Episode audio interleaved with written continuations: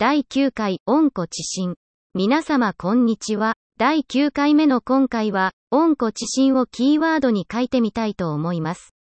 古きを訪ねて、新しきを知る。すでにある技術も現代風に解釈すると全く新しい技術になることが結構あります。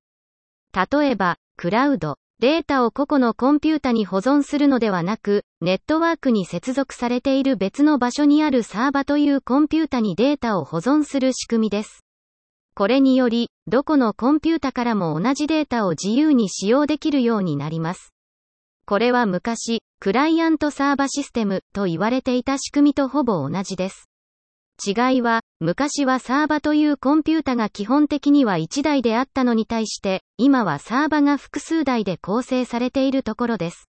こうすることで、あるコンピュータが故障しても、他のコンピュータでカバーでき、故障などによる障害が起こる確率が減り、また、高速にやり取りをすることができるようになりました。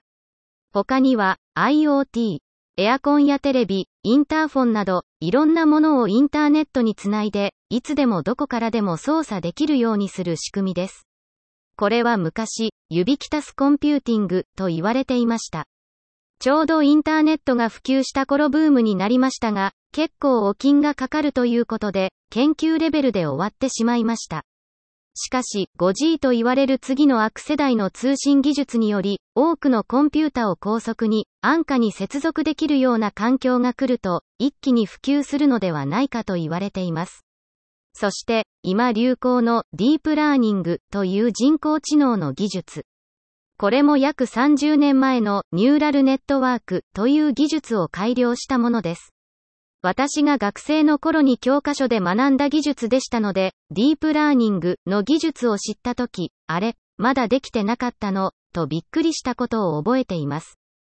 この技術は、人間の脳の中の仕組みをシミュレートしたもので、脳細胞一つ一つはごく単純な処理しかできないのですが、非常にたくさんの細胞が集まると、脳として複雑な処理ができるという考え方を気にしています。当初のニューラルネットワークでは、ハードウェアの進歩が追いついておらず、そんなに多くのデータを処理することができなかったのですが、現在では、非常に多くのデータを安価に処理することができるようになり、爆発的に使用されるようになりました。このように、ファッションと同じく、技術もリバイバルされて登場します。しかし、円を描くように全く同じ仕組み、技術がぐるぐると使い回されているだけではなく、バネのようなイメージで、円は描いているけれど少し上にずれた位置、数学で言うとねじれの位置に帰ってきます。この少しの進歩が大きな革命だったりします。そして、少し上の位置に帰ってきた時には、例外なく名称が変更されます。名前が違うので全く新しいすごい技術だと思いきや、あまり名前やブームに踊らされることなく、物事の本質を見極めて、自分に必要なものをしっかり選んで使っていただけた方が良いかと思います。案外、名前だけが立派で、不要なものに高額な請求をされていることもありますので、